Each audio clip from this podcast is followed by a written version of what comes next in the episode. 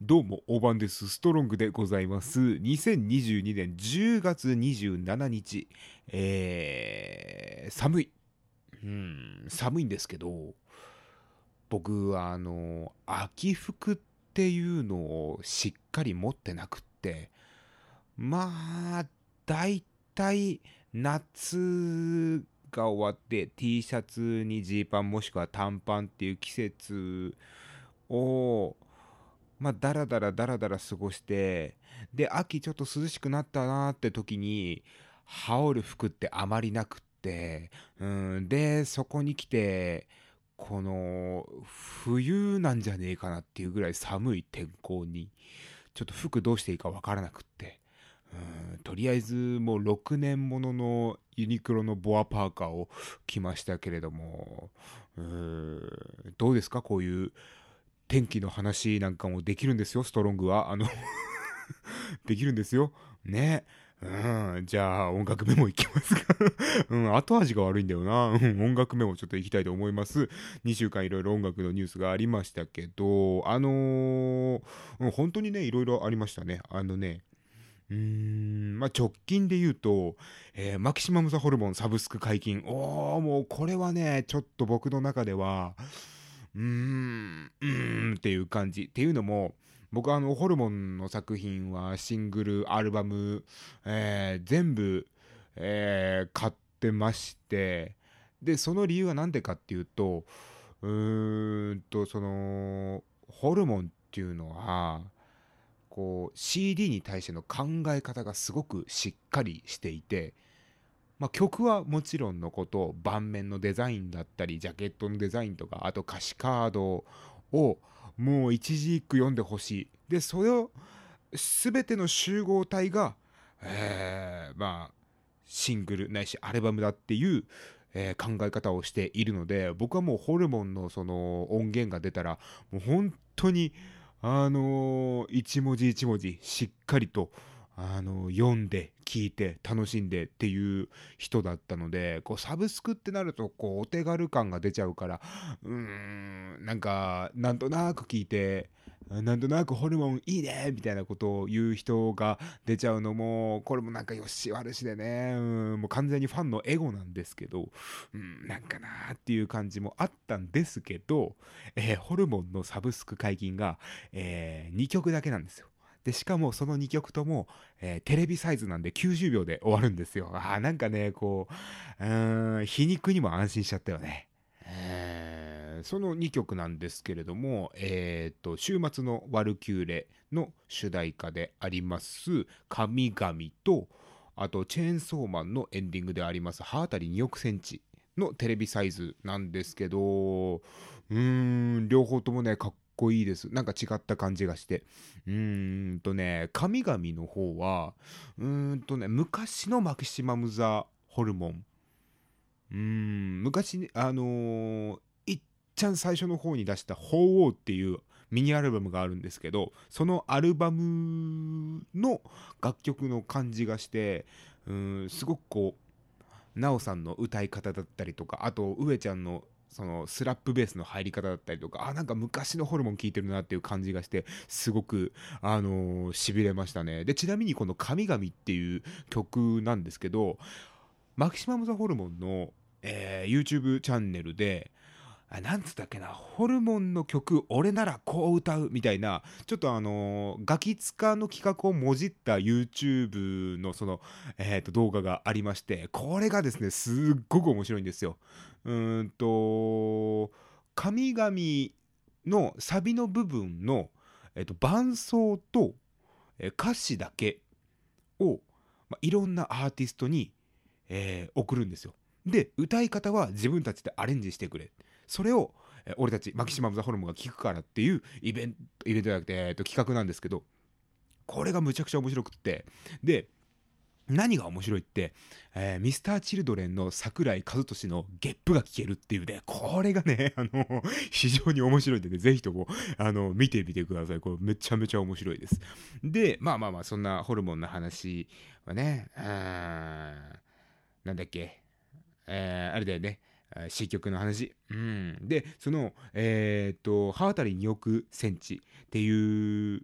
合ってるのかな？うん、ごめん、間違ったらごめんなさいなんだけど、うん、なんせ、あの、何にも今、まあ、の、何にも、今さっき入った情報だから、もう何一つ今、さらの状態で喋ってるから、ごめんなさい、タイトル間違ったらごめんなさいなんだけど、あのー、その楽曲もね、なんかこう、なんつうんだろうな。結構ガチャガチャしてて、うん、ガチャガチャしてるんだけど結構こうしっとり聴かせるところもあって、うん、すごく面白い楽曲だなっていう。なやっぱホルモンはその前にその大輔藩が結構ハードコアのバンドをよく聴いてて、うん、それこそ群馬県じゃなくて、えー、と栃木県足利市の、え、アマチュアのそのハードコアバンドフォンの T シャツを着て、まあ、その、北関東ハードコア界隈がざわついたっていう、えー、事件がありましたけれども、うん、それぐらいこう、いろんな音楽に目を通してる方ですし、その、マキシマムザ・リョックンも、あのー、ものすごい、あの、CD 持ってる人で、なんか昔 iPod のどでかいやつで、本当に何万曲って入るやつがあったじゃないですか。あれだともう音源入らないっつってもっとでかいの出してくれっていう風なことをあのブログで言ってたぐらいなんでブログで言ってたぐらいなんでもうすごいこう音楽マニアが集ったバンドってだけあってもう楽曲の引き出しがめちゃくちゃすごくって。まあ、それを聞いて僕もやっぱこの刺激になると言いますか、こういうアプローチがあるんだなんていうふうに思いながら聞きましたけどもね、めちゃくちゃかっこいいですね。うーん。それでね、あのー、本当に今週はね、すごいのよ。うん、なんか、あのー、抜粋すればいいんだけど、なんか喋りたくなっちゃうっていうようなことがいっぱいあって、うん、それこそチェーンソーマン絡みで、えー、っと、米津玄師、米津玄師、米津玄師、米津玄師、米津玄師、どっち？え？嘘。俺結構カラオケで歌うけど、濁点とか把握してないよ。俺大丈夫かな？大丈夫かな？ファンに怒られないかな？えー、米津ですよ、米津のね。えー。諦めました。米津の新曲であります、えー、キックバックが、えー、Spotify グローバルチャートトップ50に、えー、ランクイン。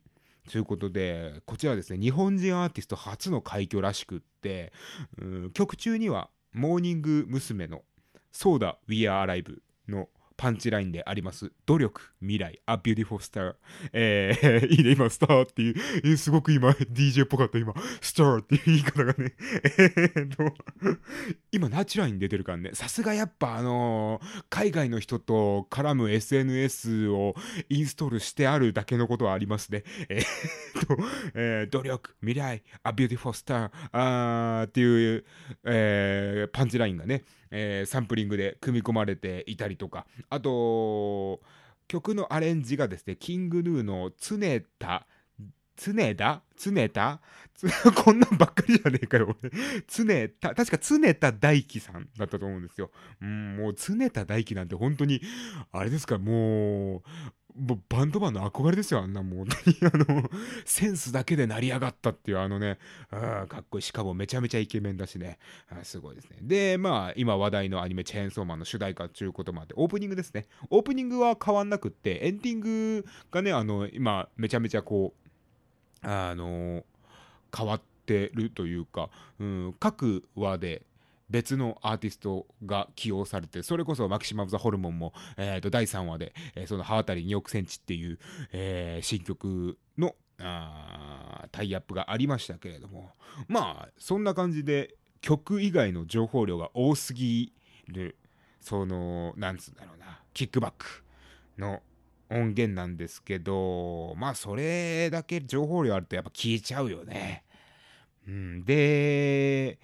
まあ曲のサウンドはもうめちゃめちゃかっこいいんですけどただやっぱモーニング娘。のそのパンチラインのところはどうしてもねこう拳を振りかざすメンバーの顔を思い出してしまうわけなんですよ。うんね、努力未来 A beautiful star って言いながらねかごちゃんがねこうやって一生懸命やるんですよ。ね、吉沢ひとみとかがこう一生懸命やるんですよ。うん矢口真理とかが一生懸命やるんですよ。なんでこのメンバーが頭に思いついたかはあの皆さんのご想像にお任せしますけどね。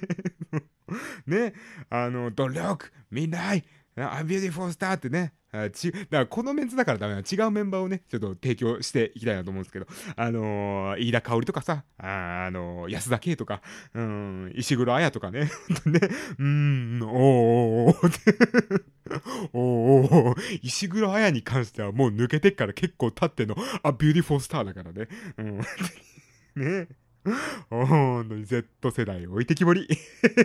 とそんなね、うん、あの、まあ、モームスの話になっちゃったんですけど、そうなるとね、やっぱあの、気に、そのモームスがね、まあ、これだけ今話題に出してるわけですから、うん、もう、モームス気になっちゃって気になっちゃって、うん、曲聴いた後、MV をね、YouTube に見に行きましたよ。で、今、あの、モームスの公式の YouTube でもう歴代の MV が解禁されていって、うん、それでこう見てた。かみさんと見てたんですその時。かみさんとその,、まあ、あの米津の、えー、曲の話になってでも曲話をしてさ。でモームスの努力未来が使われてるよなんていう話をしたら、うん、それでそのままの流れで、えー、まあモームスの MV をこう見ててでかみさんと話をしながらねうん。まあかみさんあの年が1歳違い。まあ1つ下なんですけど。なんでまあ同年代ですわ、うん、やっぱ小学生の時に熱中してってかみさんが。で僕も、あのー、モームス好きでそれこそ初めて買ったアイドルの CD はミニモニじゃんけんぴょんですからね、うん、ミニモニじゃんけんぴょんのエピソードで言うとあの初めてこうさ、あのー、アイドルの CD を買うってなってやっぱあの、異性ですし女の子ばっかりですしなんかこう恥ずかしいなでも流行ってるし欲しいななんていうふうに思いながらね、あのー、地元のツタヤをあのー、40分ぐらいさまよって、うん、売り場すぐそこなんですけど、40分ぐらいさまよって 買うかどうか、うん、でも買いたいな、恥ずかしいなっていう葛藤の末ね、えー、ミニモにじゃんけんぴょんを買った覚えがありますけど、うん、まあなんかそんな話もして、で、かみさんもかみさんでさ、すごい可愛いところがあってさ、あのー、かみさん当時ミニモニがやっぱ好きだったんですって。うんで、あの身長150センチ、155センチか。うん、どっちだっけ ?150 センチだっけ？そうだ、150センチ、あのー、超えたくなくって、うん、なん、なんでかっていうと、ミニモニに入りたかったからって言って、うん、ミニモニに入りたくなかったから、150手前で身長止まれって思ってた小学生時代、うん、そんな可愛い時期があったんですね。うん、可愛いですね。可愛いですね。うちのかみさん可愛いななんて思いながらね、あの まそういう話をしてたわけですよ。でさ、ふとね、あのー、メンバー誰推しだったっていう話をしたんですよ。で、それに対してかみさんが、まあ私、矢口推しだったと。で、俺、ごまき推しだったっていう風な話をしたんですけど、なんかこの会話が妙に違和感があって、あのー、まあ俺らが小学生の時ってまあ推しという言葉がなかったから友達と推しメンの話になる時って誰が好きって言い方になるんですよ。でそれこそまあ両親だったりとか兄弟だったりとかにもからかわれがてら「お誰が好きなんだよ」みたいな感じであの言ってきたりするわけですよ。うん、なんですけどこうなんだろうこう小学生当時小学生が対人物に向かって好きっていう言葉を使うのって結構やっぱハードルが高かったんですよ。まあ、何々派とかって言い方もあるんですけど、何々派ってなんか、もっと漠然としてるイメージありません？パン派とか、ご飯派、パン派か、ご飯派か、みたいな、うーん、ドリフ派か、ひょうきん族派か、みたいな、なんかもっとこう、大まかなイメージがあって、やっぱこう、メンバーの話になると誰が好きっていう会話に当時はなってたはずなんですよ。うん、なんですけどこの、まあ、推しっていうこの好きっていう言い方のマイルドな言い方がもう定着してっからこうアイドルに対しての抵抗がなくなったわけですよ人々は。でやっぱアイドルってものがこうどんなジャンルであれアイドルっていうものがもうそのなんつうんだ市民権を獲得してるっていう状態じゃないですか今まさに。うん、やっぱその影響ってあれなんだな AKB から出たものなのかなっていうふうに思いながら、うん、それこそ Perfume 好きだった時も、うん、誰が好きなんだって話をしてた覚えがあったんで、うん、そう考えると秋元康やっぱすげえなって思いながら、うん、でそのなんだろうあの頃誰好き？メンバー誰好き？俺小牧俺ナッチ俺石川理香みたいな話をしててさ。そのテンションで今かみさんと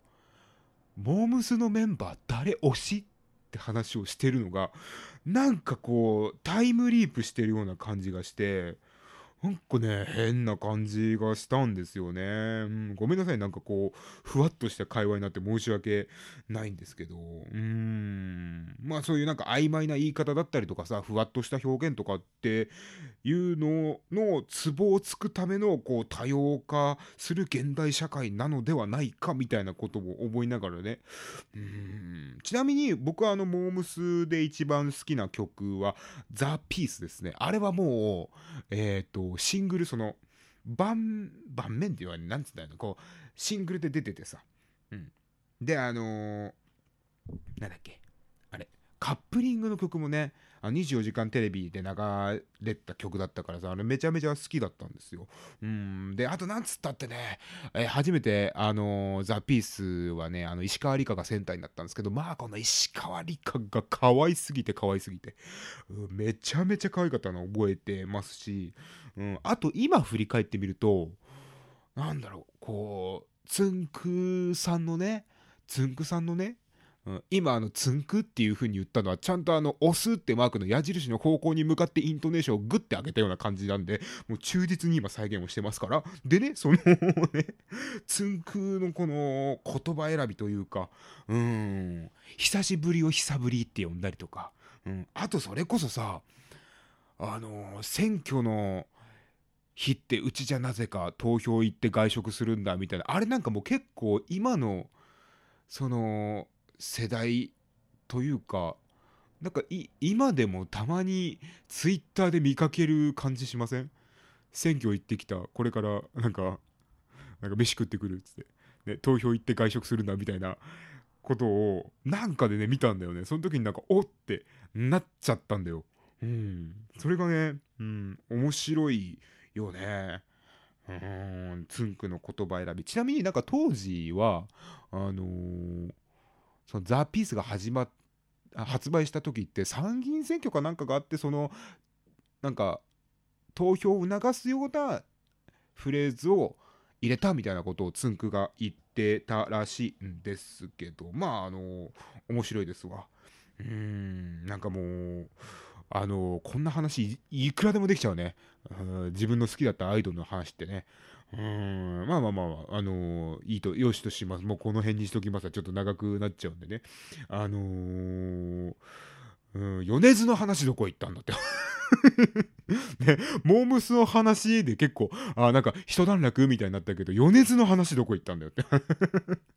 思いましたけど、ね、ちょっと今日ね、ごめん、長くなっちゃうわ。うん、長くなっちゃうんだけど、あの、もう一個ちょっと気になるニュースがあって、あの、これはちょっとね、皆さんで共有したい。うん、で、どうみんなが思うかちょっと考えて問題定義ですわ言うたら。うんえー、気になるニュースあります。えー、っと、ライブハウスの収容率100%を容認。そして、え条件付きで声出し声出しも解禁ということで、これもう嬉しい限りなんですよ、私からすると。なんですけど、あのー、の条件っていうのが、ちょっとトリッキーと言いますか、えー、1曲あたり25%を超える声出しはダメ。うん、まあで、えー、通常の会話と同じ声量で 声出しをしてくれっていう風な、えー、ことなんですけど通常の声で追いコールとかダサすぎない？お前ら、ライブの現場知らねえだろうと思って。どうするん？この声量でさ、あー、よっしゃ、行くぞ。タイガ、ファイヤー、サイバー。乗れない乗れない。おもんない全然おもんないって思いながら、ね、あの、うん、なんかないのかなと思ったんですけど、やっぱりね、ある程度声張らないと面白くないですよ。だから、これをもう、あのー、解決する方法は一つしかありません。もう会場入りの時点で、もうあのー、会話のボリュームを、ボリュームをマックスにする、これに尽きると思うんですよね。いやー、今日はライブ楽しみだなーつってね、もう本当に、コテコテのコントの導入みたいなな喋り方をすれば、それだったらね、あのー、なんとかなりますよね。うん、ライブが始まる時にね、ライブだーっていう風に言うんですよね。うん、今、あの今の言い方あれ、ケビンスの山口コンボイの言い方しましたけど、ね、漫才が始まるときに、漫才やーって言いながら入場してくるあの山口コンボイ、え、知らないですか？嘘。え？え？山口コンボイ知らないですか？あのー、静かにめちゃめちゃ高く飛ぶ動画でちょっとバズった山口コンボイ知らないですか？え？え？ええ これに関してはもうオチは俺は用意してませんよ。うん、でね、あのー、まあ、その、声出し問題は、だから会場入りの瞬間にマックスの声量を叩き出せば問題ないっていうこと。で、もう一個の条件、えー、1曲あたり25%以下の、えーと、声出しらしいんですよ。うん。でもさ、25%って、よっぽどよ。俺、計算したんです。これを受けて。うん。お客さんの声出しのパターンで俺が知ってるやつをね、あのー、ピックアップしたんですよ。うん、まあ僕の好きなところで言うと Perfume のチョコレートディスコ、うん、この曲はですね、えー、チョコレートディスコのところでディスコってみんながこう叫んでね、うん、まあなんでしょうこうグルーブを高めるパートがあるんですけどこのディスコを仮に1秒だとしますわ、うん、このパート曲中に、まあ、全部で8回出てきますまあえー、っとあ曲中に8回じゃない、えっとね、1つのパートで8回出てきて、で、その、えっと、8回叫ぶパートが4つあります。そうなると、8、4、32、32秒です。うん、で、チョコレートディスコの、えー、っと曲が4分半です。うん、それ計算した時にその割合は11.8%なんです。約。うん、これセーフなんですよ。で、x ジャパン。うん。の「紅」うん、紅の。しかも都市がサビ投げやりになったバージョン「くうん、紅にそうめおー!」って言って客に歌わせるね。ね。く、くれないに、クワーと後に、もう二度とって言って、お客さん 振るっていう、あの、その後のお客さんの歌、歌、えー、と、まあ、各パート、平均10秒だとしますわ。それが、まあ、大体2回から4回って考えた時に、ライブでやるとなると大体7分半ぐらいやるんですよ。YouTube の動画見たら、もう多く見積もっても大体7分半やってるんです。そうなったら、最大4回歌うパート40秒あったとしても、えー、そのパーセンテージは0.025%なんですよ。だから大概大丈夫なんですよ。うん、これ定めてどうすんのって思っちゃったんですだからこれ考えた人はおそらく僕は長渕ファンだと思うんです長渕剛がその歌った後にそのお客さんに対してエンドレスの政権好きで「サイサイ!」っていうのをもう45分やらせるこれはもう完全にアウトだなと思って、うん、これをもしやるのであればもしこれをやるのであればねその45分「えーと、セイセイ!」っていうのをやるのであればその要は割合を25%にすればいいわけじゃないですか。ということは、あのこれ、ストロングの頭いいところ、ちょっと、あ、もう言っちゃおうかな、これ。これ言っちゃおうかな。あの そんな大した、そんな大した、あの、ことじゃないんだけど、これ言っちゃおうかな。これね、要は曲全体を長くしちゃえばいいんですよ。で長渕剛といったら FNS 歌謡祭で見せた曲の前の、えー、工場部分。ねアメリカのなんちゃらかんちゃらがーっつっていうあのあの部分をだから10分ぐらいやれば、えーと、45分の「せいせい」は帳尻が合うんですよね。うーん。ね。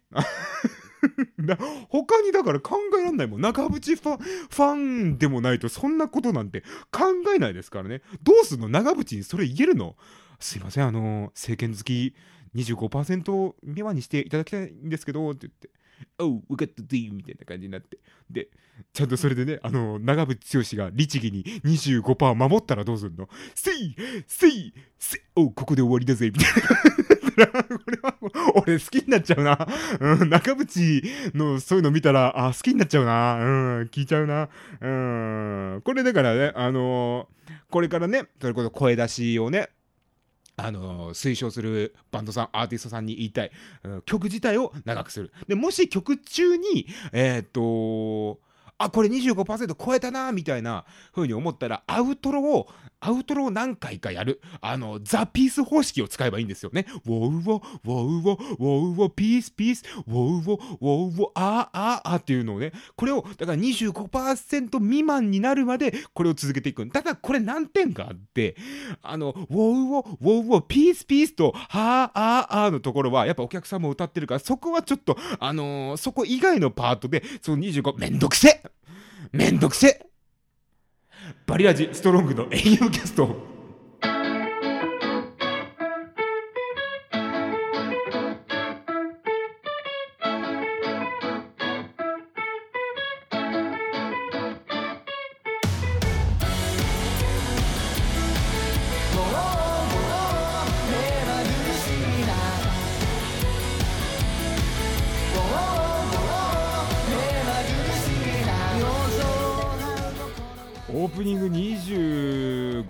喋ってるよ。どうここからフリートーク行く？行きます？俺知らないよ。知ってんだから。あのー、長くやるとあのー、圧倒的に再生回数が減るっていう。知ってんだから。うん。ここでやめとくのがちょうどいいんで大体ね30分の番組はもうもう終わってますよ。25分も喋ってたら、うん、まあただね長さの制限がないっちゅうところがねいいとこなんでねうんまあこの後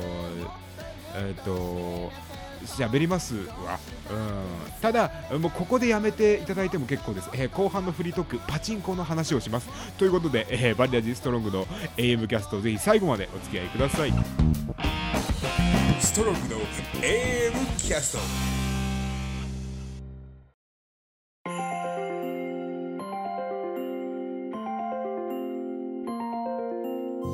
11人の台本作家が織りなす11のストーリーあなたの声で今年の冬を彩りませんか？バリラジがお届けする声劇企画ウィンターストーリーズ台本は10月30日。ツイッターアカウントストーリーズアットマークストーリーズアンダーバースプーンより公開されます。投稿期間は11月20日から1月12日です。詳しくはツイッターをチェックしてくださいね。バリラジプレゼンツウィンターストーリーズ Please join us.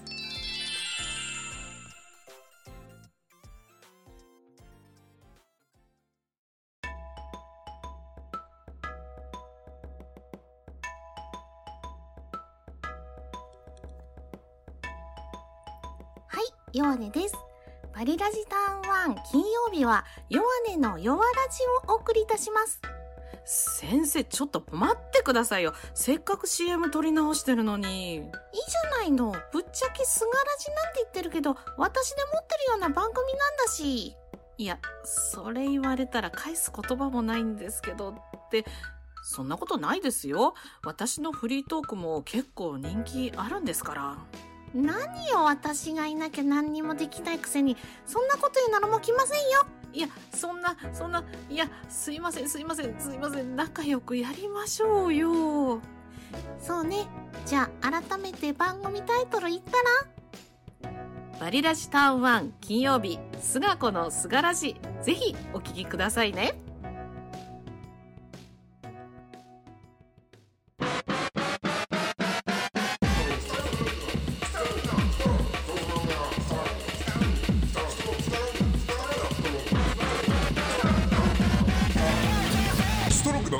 キャスト。あのー、前回パチンコの話をしたじゃないですか。でその続きなんですけど、まあ、パチンコに関してポカーンの人は、えー前回の話を、えー聞きに行っていただきたいんですけどあのあと進展がありまして、えーまあ営業との話があった翌週に、えー派遣先の上長に呼ばれて、えーあのまあその内容っていうのが、まあ、僕がお世話になってる社員さんがコロナにかかっちゃってでまあその仕事ありますか？大丈夫ですか？みたいな、まああのことを、まあ、聞いてきてくれ聞いてくれたんですよ。それで、まあ、大丈夫ですと、うん言って。でその流れで、まあ、先週はその業務中に面談の時間をあの設けていただきありがとうございましたなんていうふうな話をした後にうーんとまあなんやかんや今後の仕事の話になったんですよ。で30分ぐらい話したんですかね。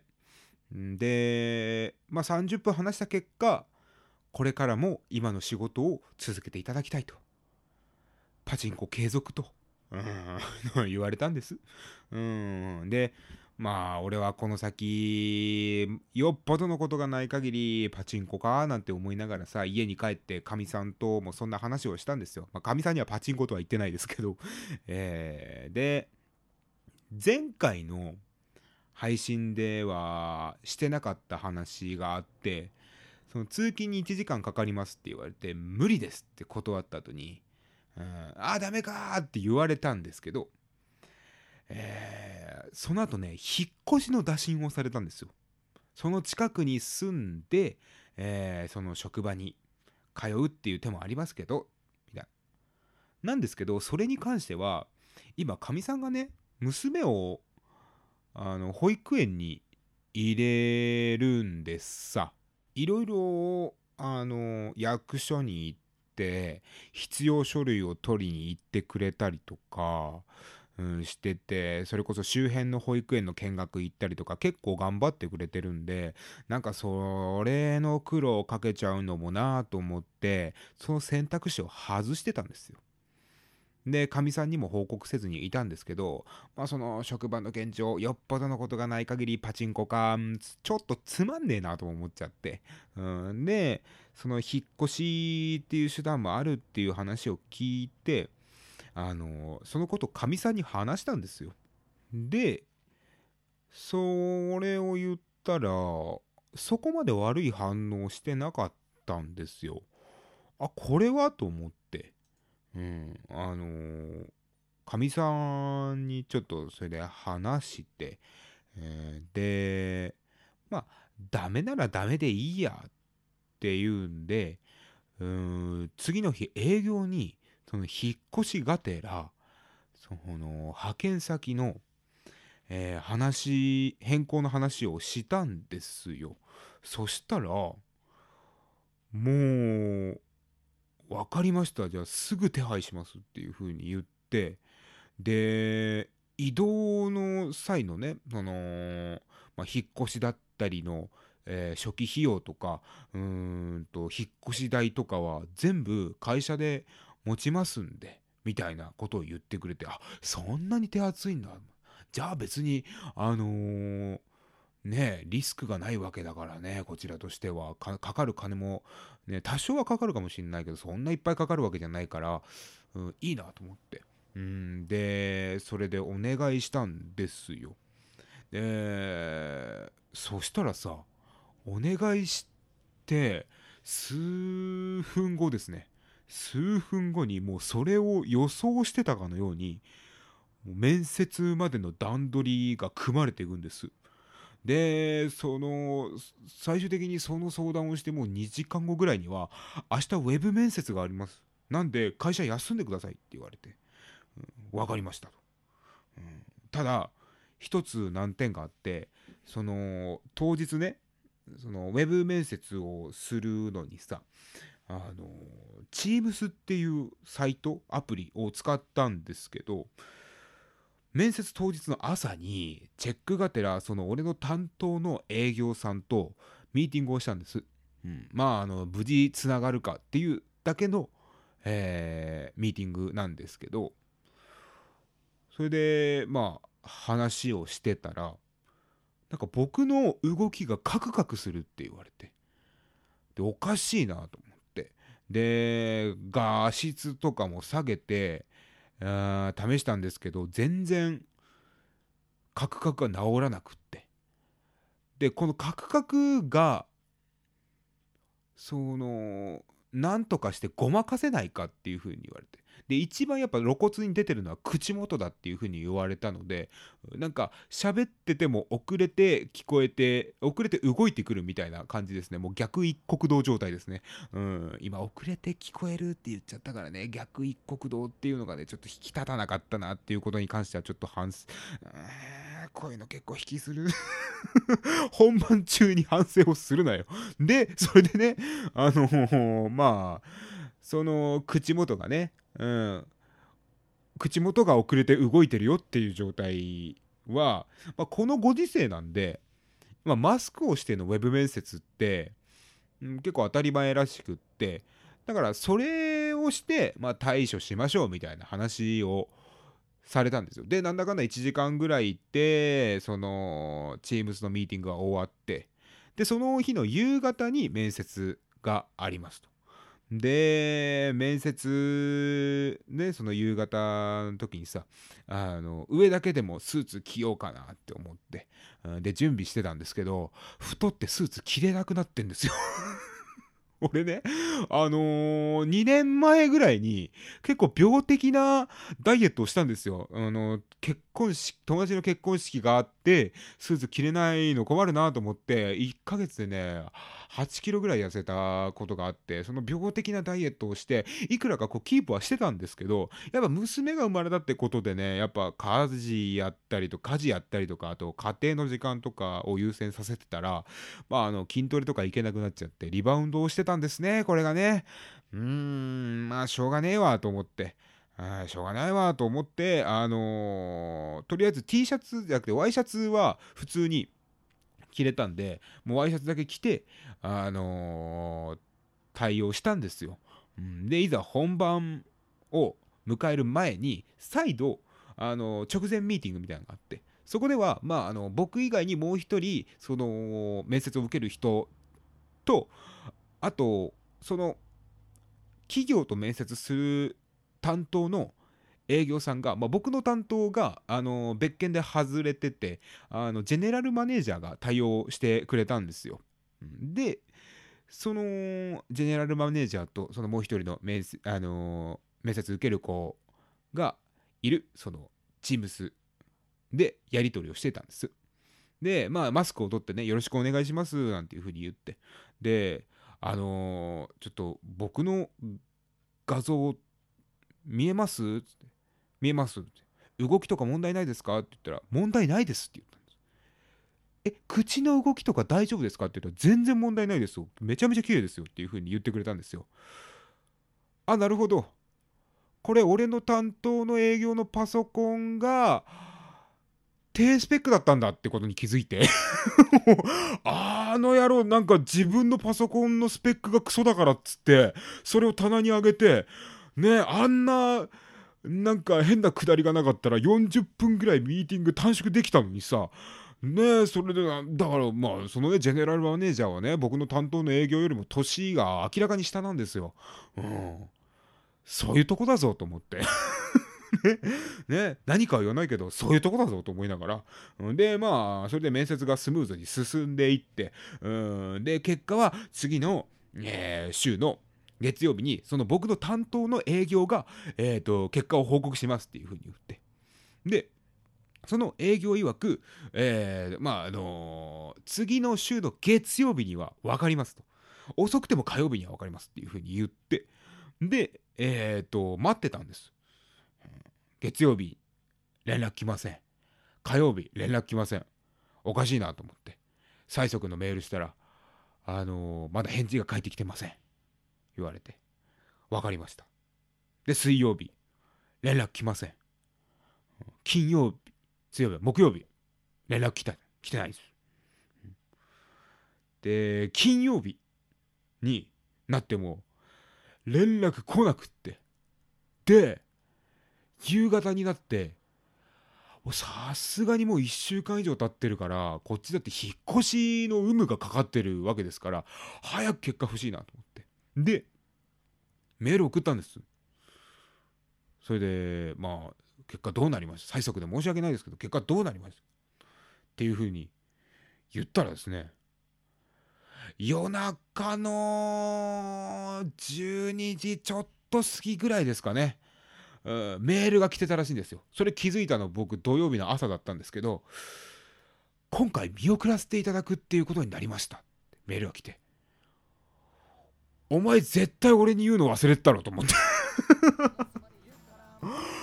お前そういうところだぞって。思っちゃいましたね。だからあのー、そうです。せーの。パチンコ継続ということで。ね エンディングに行きたいと思います、えー、バリラジストロングの AM キャストでは皆様からのメールを募集しております、えー、ツイッターの固定